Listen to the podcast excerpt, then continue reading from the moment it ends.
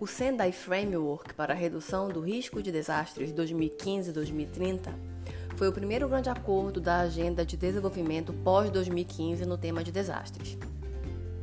Esse marco fornece ações concretas para proteger os ganhos de desenvolvimento do risco de desastre.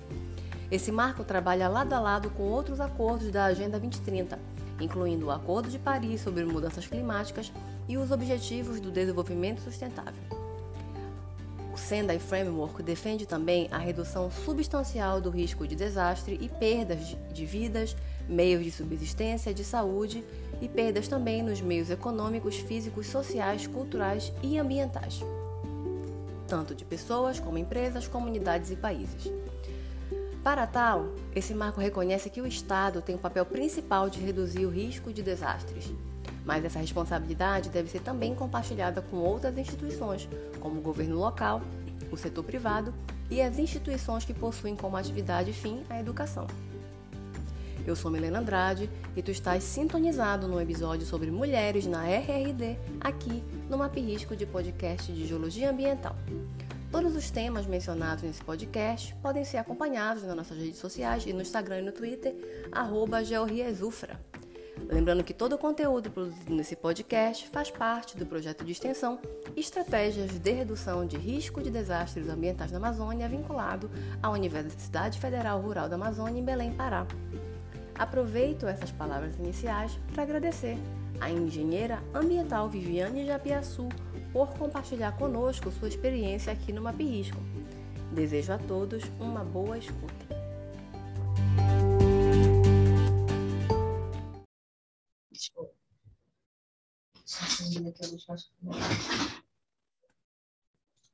Bom, no episódio de hoje a gente traz como convidada a engenheira ambiental Viviane Japiaçu, a Viviane é doutora em Ciências Ambientais, especialista em mídias e tecnologias na educação e na docência superior, mestre e bacharel em Engenharia Ambiental. Atua como professora auxiliar na graduação e professora permanente no mestrado profissional em Ciências do Meio Ambiente, atuando nos cursos de graduação Lato Senso na Universidade Veiga de Almeida, UVA, onde também coordena o Núcleo de Inovação Pedagógica e lidera o projeto UVA Maker.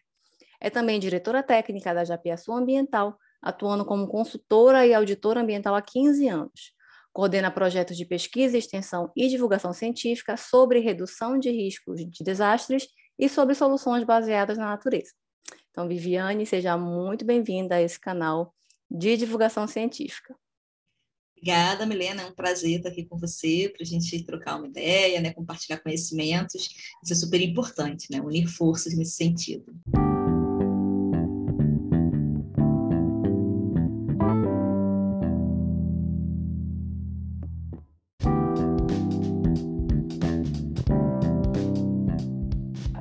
A gente começa agora uma rodada de perguntas e esse tema especificamente aí de redução de riscos de desastres, ele fica sempre muito mais forte, né, quando a gente tem desastres recentes que acontecem.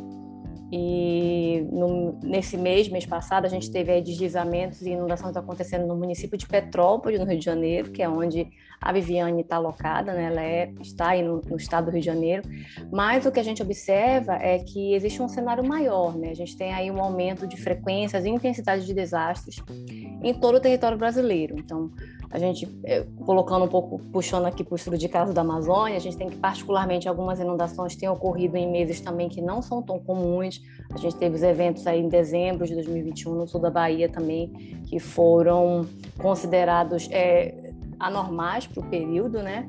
E, enfim, a gente tem, portanto, é, eventos, ameaças é, naturais ocorrendo em todo o nosso território brasileiro. E a pergunta que a gente sempre se faz, e eu já aproveito para iniciar essa conversa contigo, Viviane, é como reduzir o risco de desastre? É uma pergunta aí, né, complicada de responder, porque Bem, no Brasil, os desastres eles estão, de maneira geral, associados à questão hidrológica. Né? Mesmo os, os movimentos de massa, deslizamentos, etc., que são, na realidade, que costumam causar mais mortes, é, eles também estão relacionados às chuvas intensas. Então a gente tem as chuvas intensas provocando as inundações nas suas diversas tipologias e os, e os movimentos de massa, como temos também a, as escassez hídricas secas né, em outras regiões. Então a falta ou excesso dessa chuva é que provoca tudo isso. Então a gente tem que olhar para o planejamento urbano, pensar as cidades, os, os espaços, né, não só no, no ambiente urbano, mas também no rural, é, sempre sob a perspectiva do recorte da bacia hidrográfica. Né? Então, a unidade territorial tem que ser a bacia hidrográfica para esse planejamento. E o que acontece é que a gente tem uma complexidade, né? pensando sob a perspectiva da legislação e das competências, de que as atribuições é, não são definidas a partir desse recorte. Então, tem ali as divisões administrativas, né, é, país, estado e município, e é dessa maneira que se dão as, as obrigações né, de prestar os serviços e, e garantir os direitos dos cidadãos. E aí, é, quando a gente vai olhar para esses eventos, eles acontecem em uma escala diferente, e isso deveria ser considerado de modo que os prefeitos, né, governadores, de fato sentassem à mesa para conversar sobre esses aspectos. E quando a gente vai pensar, é, mais, em especial, na questão da inundação, né, seja ela uma enchente ou cheia, que é aquela movimentação natural do próprio rio, né, uma inundação de, ou uma inundação que seja a elevação do nível desse rio transbordando ali a, o seu leito né, natural, ou ainda enxurradas, que é quando a, a, a, chuva provoca né, um escoamento com muita energia e velocidade, sai arrastando tudo, né? Ou, ou os alagamentos, que, é por, que são por conta é, da, da, incapacidade do sistema de drenagem de, de conseguir é, suportar aquele volume de chuva. Então, esses vários cenários, a gente precisa pensar em, primeiro, eu acredito que, na perspectiva do saneamento básico, um dos eixos né, que a legislação coloca dentro do saneamento básico é o manejo de drenagem de águas pluviais. E que muitas vezes fica um pouco deixado de lado, né, porque não é o que aparece no dia a dia, essa é a verdade. No dia a dia, a gente sente muito o impacto da deficiência ou falta de serviços dentro dos outros eixos, que são o tratamento e abastecimento de água potável né, a coleta e o tratamento do esgoto, e é, o manejo dos resíduos sólidos e limpeza urbana, porque impactam diretamente o nosso dia a dia, né? A gente consegue ver ou sentir. E aí, o patinho feio acaba sendo a drenagem, porque aí a gente só percebe quando tem um problema. Então, acho que o primeiro ponto é mais atenção e mais recursos para drenagem, né, manejo e drenagem de água pluvial, que é uma questão muito crítica no país como um todo, né? Como você falou, né, Melena? A gente teve um problema grave ali na região serrana do, do Rio de Janeiro, em Petrópolis. Eu, particularmente, estou na capital, né, mas está próximo. Não é a primeira vez que acontece, nem vai ser a última, porque pelas características naturais da região, né, tem a incidência desse tipo de evento. Agora, é, aconteceu no Nordeste, aconteceu em São Paulo, inclusive com perdas de vida, né? Acontece aí no Norte, que é um tipo de inundação mais associado também à presença desses rios, né? Desses rios de grande porte. Mas é tudo inundação e é pensar a água, né? Como um elemento essencial do território. Não dá para deixar ela só para utilizar como recurso, porque não é. Né? Então, acho que essa é a primeira perspectiva, sob o ponto de vista do, do poder público, mas também da população, ter essa compreensão, que é onde entra a educação, né? na educação que a gente tem trabalhado.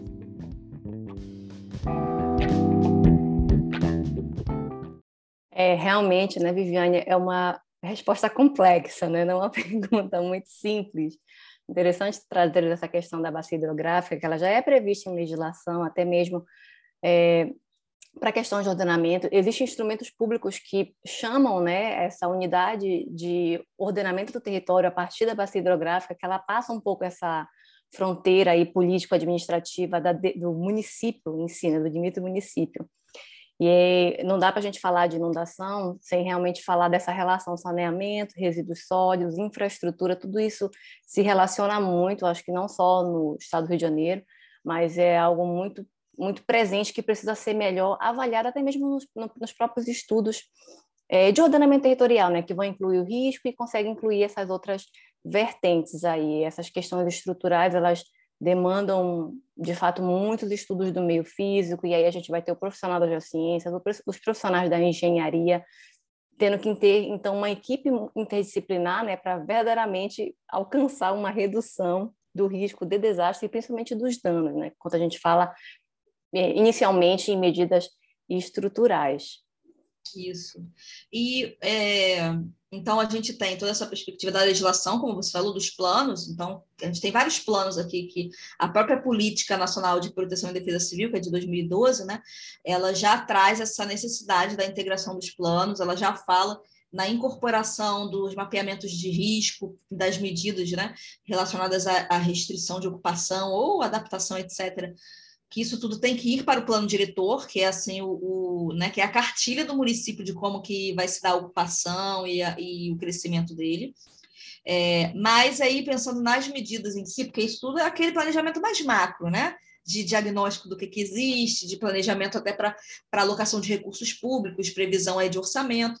Agora, pensando na ponta nas ações, a gente tem, né, quando está pensando em em desastres. Tem medidas estruturais, como você citou, que são aquelas medidas que contemplam obras de engenharia, intervenções, né, é, mas de, de obra e, e, engenharia pesada, digamos, né, e que durante muito tempo isso foi adotando uma abordagem apenas do que a gente chama de infraestrutura cinza, que é concreto, cimento e, e né, constrói reservatório, faz contenção de encosta com, com, com cimento e tal.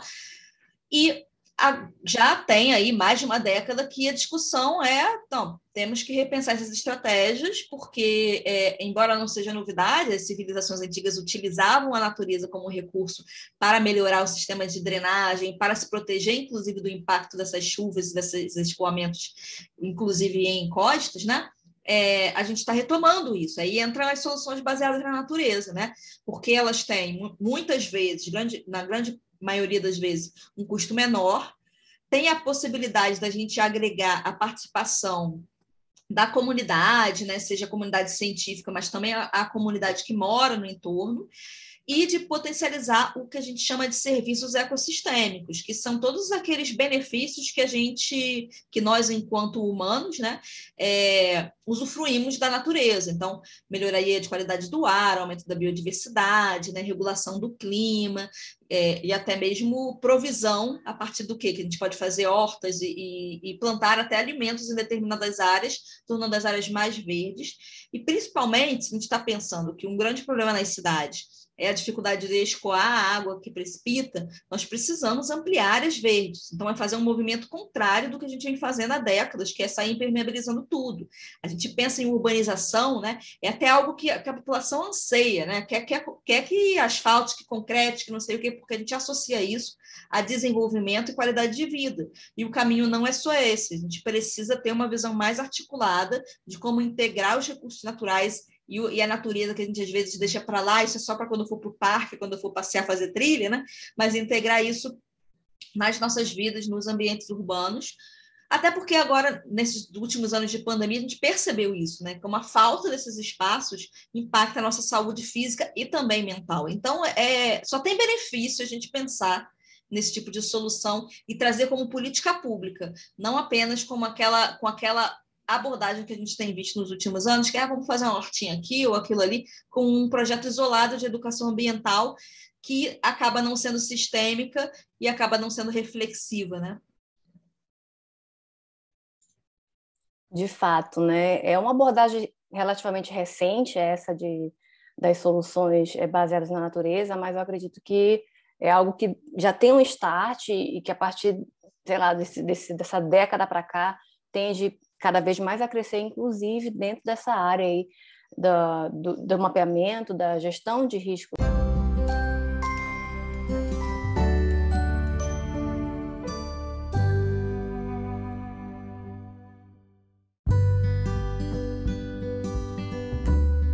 É, é, de fato, né, as cidades usam muito das medidas estruturais, mas um outro ponto muito importante são as medidas não estruturais, onde entra inclusive a questão da educação da educação ambiental, da, da prevenção, né, que está dentro aí do grande ciclo de gestão de riscos e desastres, que é um momento muito importante também para se pensar numa cultura de prevenção e que posteriormente vai vir a reduzir também riscos. Então, acho que é legal tu poderes falar um pouco para a gente da tua experiência justamente com esses projetos educacionais, né? O Meninas e Mulheres na RRD e o Que Chuva é Essa. Então, conta um pouco para nós aí dos, como esses resultados desses projetos eles auxiliam na redução de risco de desastre. Helena, os dois projetos têm é, público, públicos né, é, diferentes, então a gente comecei a, a ideia do, do que chuva é essa sai né, de, de conversas com a Defesa Civil, que quando eu terminei meu doutorado em 2016 eu busquei, me tornei voluntária e me aproximei da Defesa Civil do município aqui do Rio. E o coordenador do projeto voluntariado lá é professor universitário também, então a gente começou bem. Até tem muito projeto de, de educação para a defesa civil, mas muito nas escolas, né, no ensino básico. E que também acontecem muitas vezes como ações pontuais, tá? Como oficinas e algumas atividades, isso ainda não está, digamos que, curricularizado, né? E é uma discussão que existe nesse sentido. Então, foi aí que lá na, na, na Universidade Veiga de Almeida a gente tem o, o, programa de iniciação científica, que a gente chama de Pique-Uva. Então, eu propus um projeto e passei a cadastrar em 2018. Desde então, né, são ciclos anuais, a gente tem o Que Chuva Essa o nome é bem sugestivo e é justamente isso, a gente quer entender que chuva é essa que causa impedimentos de deslocamento, que chuva é essa que provoca é, problemas na cidade de mobilidade, do que for. Então, é, é, é, justamente esse o caminho. Era essa pergunta que eu me fazia e eu levei para o nome do projeto. Então, no início, a gente tinha alunos de engenharia só, ambiental e, e um de civil, e ao longo do, né, dos anos, a cada ciclo, eu fui percebendo a necessidade de a gente agregar é, alunos de outros cursos também, não só para trazer outras visões, mas, claro, para levar esse conhecimento para outros profissionais, porque qual é o interesse aqui? É que esses profissionais vão para o mercado de trabalho tendo plena consciência do papel deles nessa redução dos riscos de desastres, né? Porque, na prática, é, essa é uma temática que aparece de forma muito é, superficial né, nas grades curriculares. E se a gente for olhar na hora, tanto na prevenção, no planejamento, na preparação, né, dentro do de desastre, quanto na, na resposta, na reconstrução, a gente tem uma, uma infinidade, né? uma grande multi, multiplicidade de profissionais envolvidos. Então, não é só um engenheiro ou geólogo. A gente tem né, é, o geógrafo, o arquiteto no planejamento urbano, a gente tem o serviço social para poder fazer esse levantamento de quem está nessas áreas impactadas, né, nessas áreas de risco. Tem todos os profissionais que vão trabalhar elaborando os mapas, né, não só usando os softwares para fazer o mapa, mas também em campo coletando dados, e quando a gente envolve a população, é preciso sim ter os profissionais da área social, né, que saibam a abordagem desse apoio, e sem dúvidas, os profissionais lá do campo da saúde, né, que vão precisar saber como agir, quais são os protocolos diante do desastre, preparar ali toda aquela estrutura de atendimento, né, naquele momento tão crítico, é, entender que o cenário muitas vezes é um cenário de guerra, né, dizem que é um cenário assim de, de muito complexo que, que muitas vezes nenhum deles viu, nunca, muitas vezes não tem estrutura ou preparo. Então, essa que é a ideia o projeto que Chuvesse, ele roda hoje com alunos da, das engenharias ainda, mas desde o ano passado a gente tem alunos de design para ajudar a gente a criar recursos né, de divulgação científica e educação que tenham a nossa cara, porque inicialmente é, eu mesma colocava a mão na massa para fazer as animações,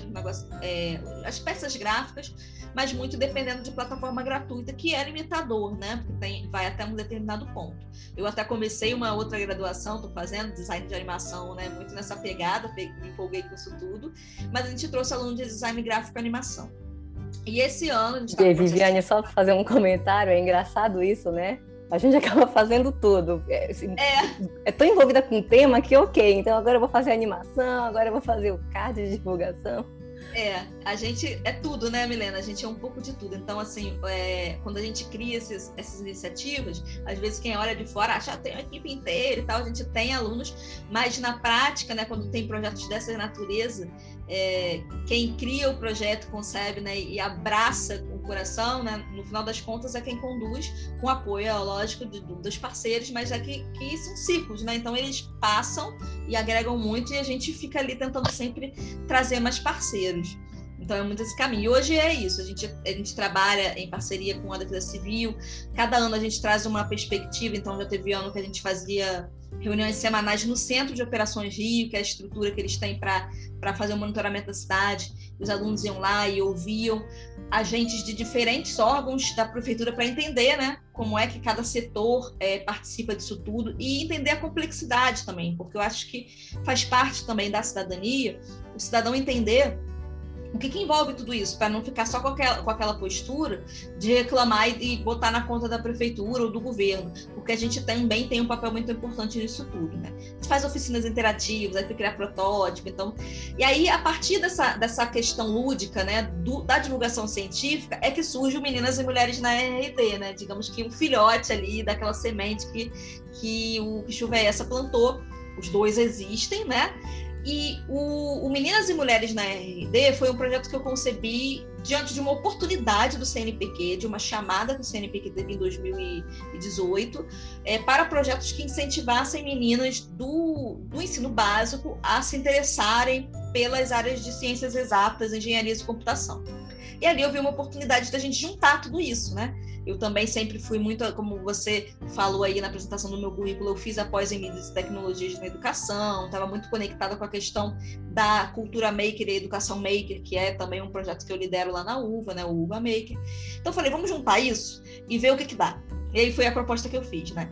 É, o, a chamada exigia que fosse realizado com escolas públicas, podia ser uma escola, três ou cinco, e aí eu fui logo, falei, vou com cinco logo, vamos lá.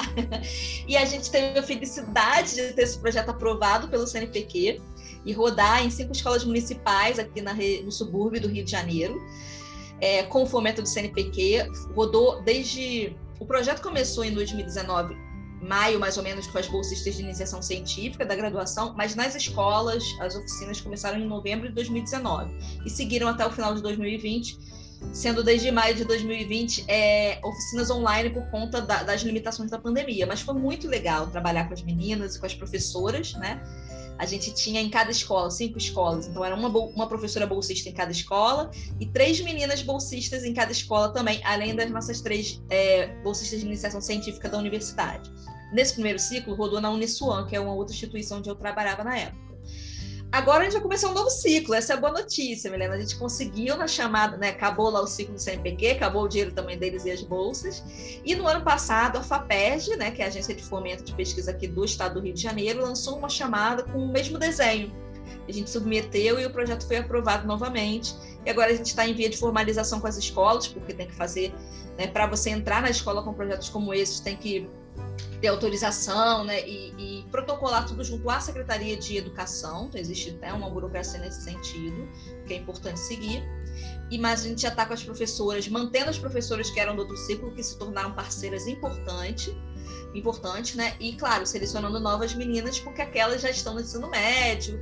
É, mas o que a gente vê de resultado do Meninas e Mulheres na RRD, né? RRD é Redução de Risco de Desastres, é que é, abriu, né? Os relatos delas mostram isso, que elas conheceram profissões que elas não sabiam que existiam. A gente teve momentos ali delas entrevistarem é, mulheres que atuam nas diferentes áreas das exatas, inclusive com os riscos de desastres. Então, elas tiveram essa oportunidade de conhecer pessoas que, de perto, né? Porque não fica só aquela coisa, ah, alguém ganhou o Nobel, né? Alguém na televisão. Não, elas conversaram, elas entrevistaram e puderam perceber que mulheres que muitas vezes têm uma história de vida parecida com uma delas chegaram lá então a proposta era essa, era debater os desafios, né, mas entender que elas também podem seguir essa trajetória. E a gente criou aí uma série de podcasts e que estão no nosso canal do, do, no Spotify, mas também estão no nosso site. E uma das séries é o Nossas Mulheres Nossa História, né, que engloba todas essas mulheres, e a outra é Mulheres na RRD, onde a gente tem relatos curtos de diversas mulheres que atuam no, na redução de riscos de desastres e aí, com esse olhar multidisciplinar. Então, tem gente da saúde, formada em história, do, né, da, da, área de psicossocial, né, que também é muito importante no desastre. Então, a ideia é dar essa visibilidade, porque também no âmbito do, dos riscos e desastres, por estar muito conectado com defesa civil, e a defesa civil tem esse histórico de ter uma conexão, uma militarização muito forte, né, pela origem dela, a gente ainda tem uma subparticipação das mulheres, embora isso aumente a cada ano. Então, a ideia é dar visibilidade para elas também. Esses projetos que envolvem geralmente escola pública, né, escola do, do, ensino básico, até mesmo do ensino médio, é sempre um desafio, eu acho, para quem tá no quem trabalha no ensino superior, né? Eu vejo a universidade muito distante, assim, eu mesmo não trabalho diretamente com, com esse nível de, de educação, né, via projeto de extensão, e eu acho que, que é um papel social também da universidade, via projeto de extensão, trazer, se aproximar mais da sociedade, da comunidade, das escolas. E muito legal, parabéns pelo teu projeto. Eu já acompanhava, já ouvi vários episódios do, do podcast do Meninas e Mulheres na RD, gosto bastante. E outra coisa que me chama a atenção é essa, essa temática do, do multi, do, dos multiprofissionais, né? É, tu mencionaste durante o doutorado, durante o meu doutorado também eu tive muito contato com os agentes comunitários de saúde, porque era justamente para trabalhar mais a vertente da vulnerabilidade, em Santarém, no caso aqui no, no oeste do estado do Pará. E trabalhei muito com o grupo focal e é impressionante como eles têm noção de, dos problemas mesmo, não só da saúde, mas dos problemas de cada bairro. São pessoas muito próximas que, que precisam ser melhor é, integradas né, é, nesse, nesse viés aí da, da, prevenção junto às universidades, junto a essas equipes, até mesmo do mapeamento, eles têm bastante conhecimento dessas áreas. É, com certeza. E, e, deixa eu te contar uma coisa, Milena. Eu também nunca tinha participado e deu até aquele friozinho na barriga, né? Quando eu falei, ah, agora eu vou entrar na escola, um mundo novo para mim, né? Porque quando eu fui é, me tornar professora, eu, inclusive, era uma coisa que eu não queria, né? Eu falava assim, não, não quero trabalhar com criança e adolescente. eu vou para o ensino superior e tudo mais. E a gente vai mudando essa perspectiva, né? Porque a gente vai vendo, inclusive, a necessidade disso. E aí foi que nesse edital que eu falei, vou escrever, vou arriscar e vamos ver. E, e é, tem essa complexidade, porque a gente vai descobrindo esses trâmites, né? É, então, não é toda escola que recebe esse tipo de projeto, porque já, tá, já tem outros, ou porque não, a escola não tem esse perfil. Então, geralmente, a prefeitura já tem ali determinadas escolas que, que recebem mais, né? Seja porque tem uma proposta diferente, seja porque tem uma infraestrutura, enfim. Então, tem perfis de escolas também, né? E aí, é, quem indicou as escolas, eu até inicialmente fui propondo algumas, mas aí na volta a gente aqui tem as CREs, né, que são as coordenadorias regionais de educação. Então, eu indiquei qual seria a região, e aí a, a Secretaria de, de Educação, a SME, fez a autorização e mandou para a CRE definir quais seriam as escolas, né? E aí, uma vez que a CRE definiu as escolas, eu fui diretamente nas escolas com a carta da CRE confirmar o interesse de participação, né? Tive até que pegar uma carta deles, que inclusive estou pegando agora novamente na renovação, de interesse de participar. O diretor tem que concordar, né? Então tem que ser algo, não é algo que, que é imposto totalmente, ele vem como uma sugestão e a diretoria tem que aceitar. Tem que caber dentro do planejamento deles, que já é complexo, né? Caber, né? eles têm uma dificuldade, quer dizer, um desafio muito grande, né? De fazer caber todo, tudo que eles têm que ensinar diante de todas as adversidades. E aí a gente encontra é, problemas quando vai executar, Milena, que são problemas que a gente sabe que existe, mas, por exemplo, algumas vezes a gente planeja alguma coisa, vou usar computador, e aí você vai ver, tem escola que não tem, tem os computadores, mas na prática, que funcionando tem um ou dois, a internet não funciona, não sei o quê. Então, isso foi um desafio, foram alguns dos desafios que a gente foi esbarrando no caminho, né? É, de bolsista, teve, no meu caso foi uma só, mas em outros projetos eu sei que aconteceu, de bolsista que começa no projeto, mas por serem todas meninas, e justamente por isso que o projeto é voltado para a menina, né? É, e ter esse olhar de que a menina tem que ficar à frente das questões da casa apoiando, de meninas que tiveram que sair do projeto porque a família não quis mais abrir mão delas participarem. No caso do nosso, era uma tarde por semana, tá? E a família não disse que ela ia sair porque tinha que cuidar do primo ou buscar irmão na escola. Tem isso, né? E é isso que a gente quer tentar quebrar e combater um pouco para abrir mais oportunidades para essas meninas. E aí, no meu caso, como é a área que eu trabalho, que é a mesma que você, riscos e desastres, falei, vamos trazer esse pano de fundo. Então, o debate é sempre esse. Elas aprenderam um pouco de eletrônica básica, fizeram um protótipo para ilustrar inundação, né? faz é, HQ digital fazer alguma coisa sobre inundação. Então, a gente trouxe um pouquinho de cada coisa, ensinou a criar jogos ali usando Scratch, né, é, pensamento computacional e programação em bloco. Elas aprenderam a criar, inclusive os podcasts que você ouviu foram elas que editaram, tá? Porque elas fizeram, a gente teve oficina ensinou elas a fazerem, criarem, editarem podcast. Então elas a partir disso que editaram as entrevistas. Então é um pouco isso de, de empoderar e dar ferramentas para elas, apresentando as possibilidades, mas também trazendo o debate dos riscos e desastres.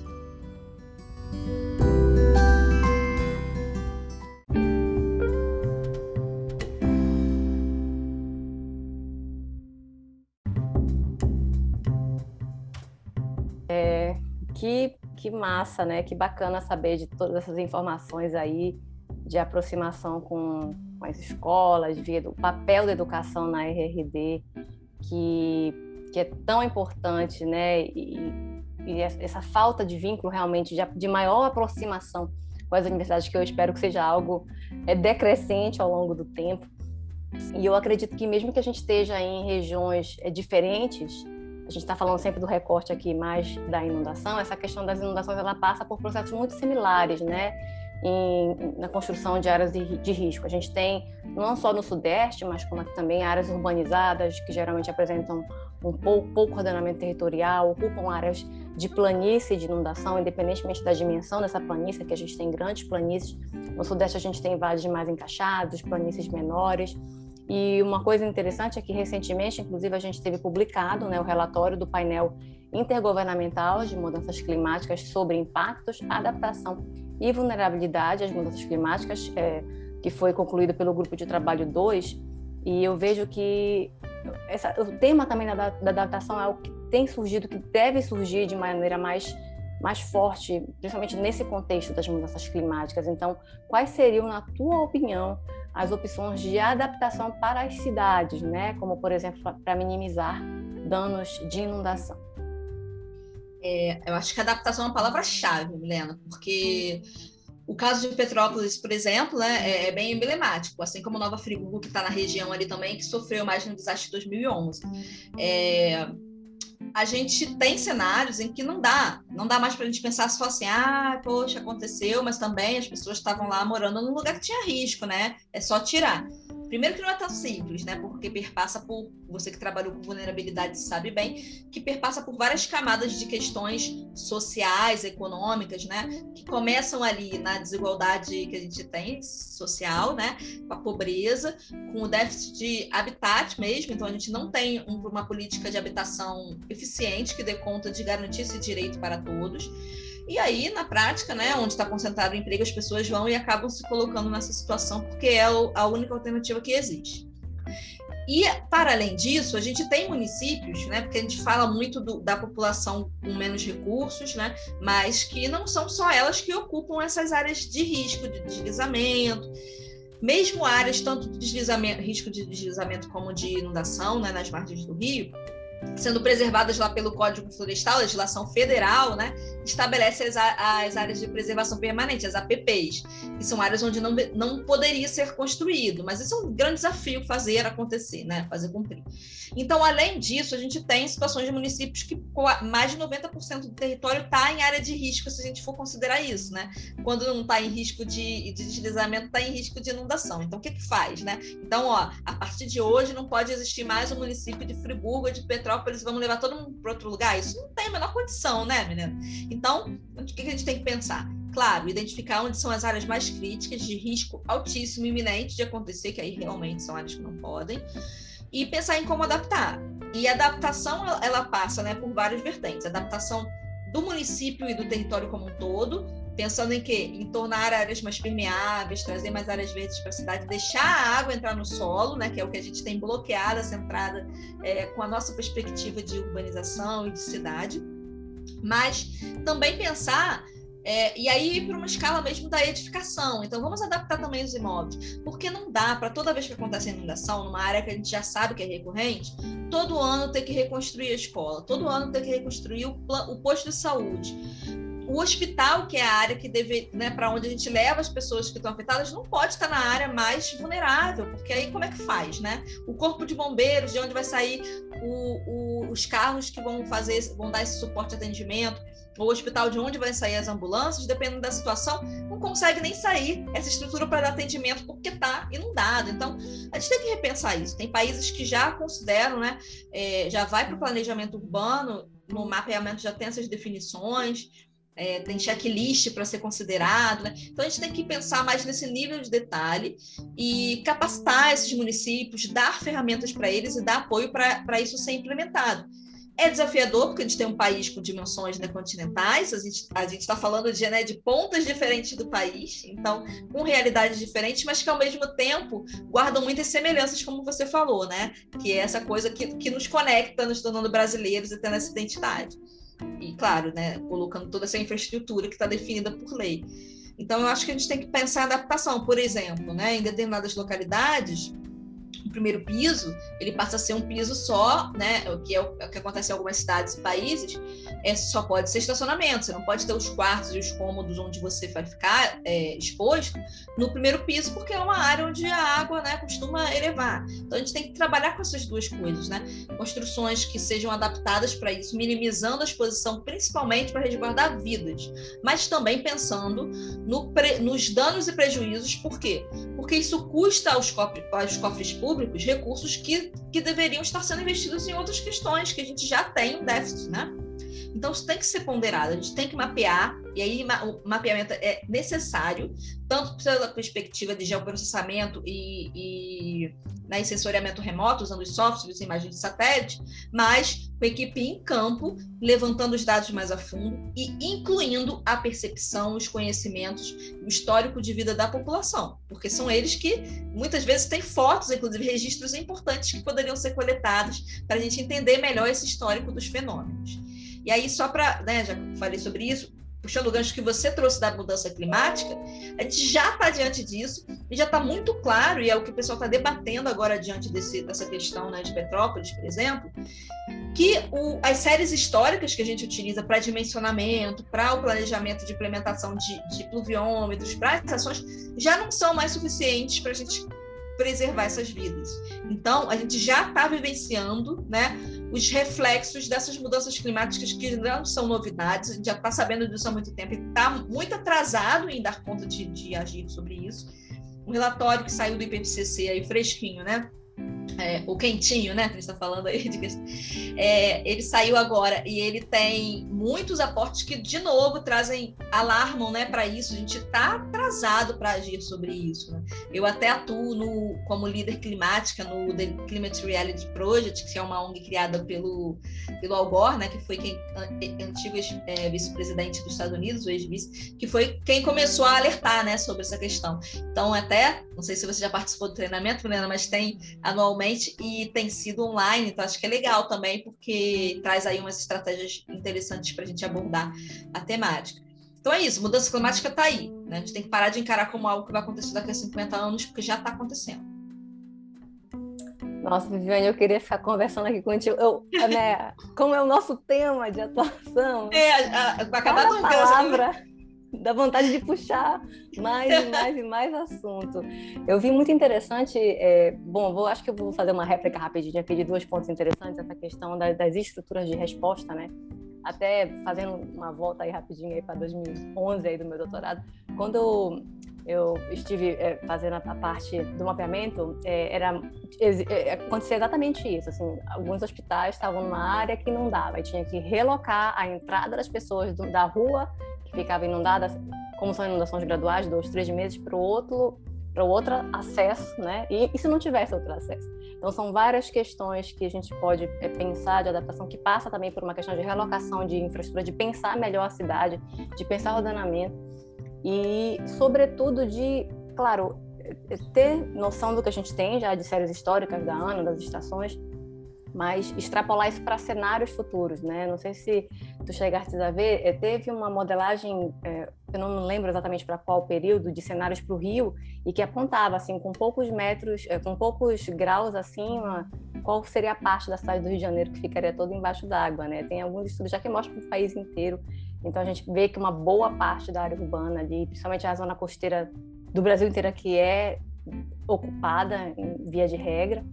Então são, são subtemas dentro do tema de risco de desastre que a gente não tem se pudesse ficaria falando aqui até. A gente até Milena no final do ano passado né o, aí pelo que chuva é essa com os alunos da graduação a gente chegou uma conexão para gente do, de uma universidade lá de Roterdã que eles realizaram em novembro um desafio envolvendo acho que 10 países né para pensar é, soluções justamente para lidar com isso, com a elevação do nível do mar por conta das mudanças climáticas. Então, pelo Brasil, foi um grupo de alunos nossos do Pichuvessa que trabalhou com um grupo de Roterdã, pensando em uma solução, olhando, não tinha ainda esse relatório do, do IPCC, mas pensando ali com outros sites que já tinham algumas previsões e trabalhando com cenário de elevação de 3 metros do nível do mar. E a gente é super crítico, né? Porque a costa aqui, essas praias que são, na verdade, fundamentais para a economia do Rio de Janeiro, né? Rio de Janeiro está associada a isso. mas também é, é, alagamento ali de áreas importantes de manguezais, né, de ecossistemas que são assim é, frágeis, sensíveis é, e que são importantes para comunidades tradicionais, por exemplo. Então aí eles desenharam lá junto com o pessoal de lá de Rotterdam, que tem uma pegada mais de medida estrutural também, né, nesse grupo. E aí pensar em uma solução para agregar ali na ponte Rio-Niterói, botar uma barragem, mas também né, é, sem eliminar toda a entrada de água, mas pensando em como conter um pouco isso. Foi bem legal assim, a experiência e a gente tá, tem conversado agora semanalmente, eu estou gastando o meu inglês conversando com o pessoal de Roterdã, porque eles vão fazer um novo e a gente vai estar tá aí junto para os nossos alunos trocarem informações e pensarem juntos em soluções para isso.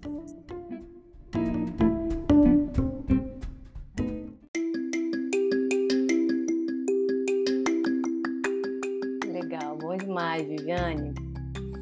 E a gente já está indo para o final. Ah. e eu gostaria que tu falasse assim para nossa, a nossa audiência, para o público ouvinte, aluno, profissional que escuta aqui o nosso podcast, o Map Risco, quais conselhos, dicas para futuros profissionais que desejem ingressar nessa área de atuação, tu pode deixar para a gente. Bom, como a gente conversou aqui, né, é, é muito amplo. Então, você tem vários momentos, né, digamos que uma etapa do desastre onde você pode atuar e trabalhando com diversas ações e ferramentas. Então, se você é da área de geografia, né, engenharia, aí é, é bem mais ampla sua possibilidade de atuar, porque você pode atuar tanto no, no, nos mapas, quanto nos estudos, nas modelagens, né? Quanto pode ir para campo, fazer vistoria. Tem um monte de engenheiro agora fazendo vistoria lá na área afetada. Então, fazendo vistoria antes, durante e depois, né? Com, com diferentes finalidades mas também é, levando isso na elaboração de planos, etc. Na área de saúde, né, existem especializações já voltadas para essa área de desastres, então acho que é estar é, compreender como é que entra nesse ciclo, né, e, e quais são as articulações que precisam acontecer para tudo isso.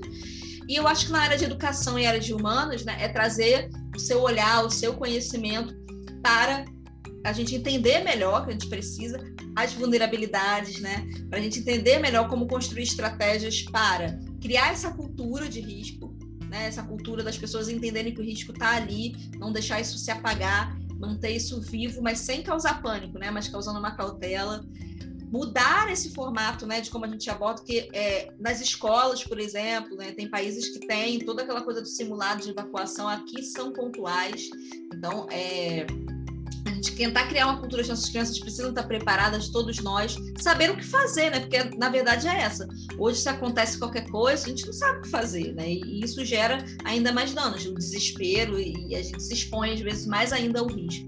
Então, eu acho que é buscar, primeiro, os grupos de pesquisa, que já trabalham com isso, pesquisa e extensão. Então, tem aí o, trabalho do MAP, do MAP Risco. Tem, tem muito trabalho, né, Milena, acontecendo aí disparado pelo país. Então, acho que é buscar algum desses grupos, fazer contato que a gente ajuda no medida do possível, né, Milena, a fazer as conexões, buscar seguir nas redes sociais as defesas civis, que são quem está trabalhando com essa temática o tempo todo, embora não seja o único órgão que deva tratar disso, né? E e principalmente é, abrir os olhos em cada momento que você estiver estudando ou trabalhando, de, opa, será que aqui eu não poderia incluir uma medida, uma ação, mudar um pouquinho o projeto e minimizar a exposição é, das pessoas que vão é, usufruir dessa estrutura desse projeto aos riscos, ou até mesmo minimizar o risco da cidade, pensando ali? Então, eu acho que é, é um papel de todo mundo, fazer sempre essa reflexão, o que eu estou fazendo e como é que eu posso contribuir.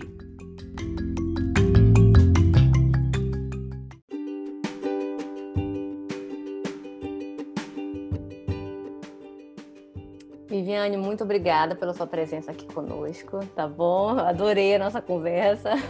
Também, eu passo um espaço, seja bem-vinda sempre, e eu passo também um espaço para tu te despedir. Tá certo, Milena. Muito obrigada. A gente agradece a parceria aí de, da Defesa Civil, né? A gente hoje também faz um monitoramento lá no Jardim de Chuva da, da Prefeitura, que é com a Fundação Parques e Jardins, então a gente agradece esse apoio. E agradeço você pelo convite e já deixo agora um convite de volta, né? Que é para você gravar um relato para lá, para nossa série Mulheres na RRD, porque isso também inclui quem realiza pesquisa e extensão e divulgação científica sobre o tema. Então, tá convidadíssima, espero o seu relato, tá? Opa. E parabéns pelo trabalho, gente. sempre feliz em ver os pares multiplicando esse tipo de, de, de ação pelo nosso país. Muito bom. Muito obrigada. O convite já está aceito. Vamos bom. marcar para gravar. Até logo, tá Viviane. Tchau, Helena. Tchau, pessoal.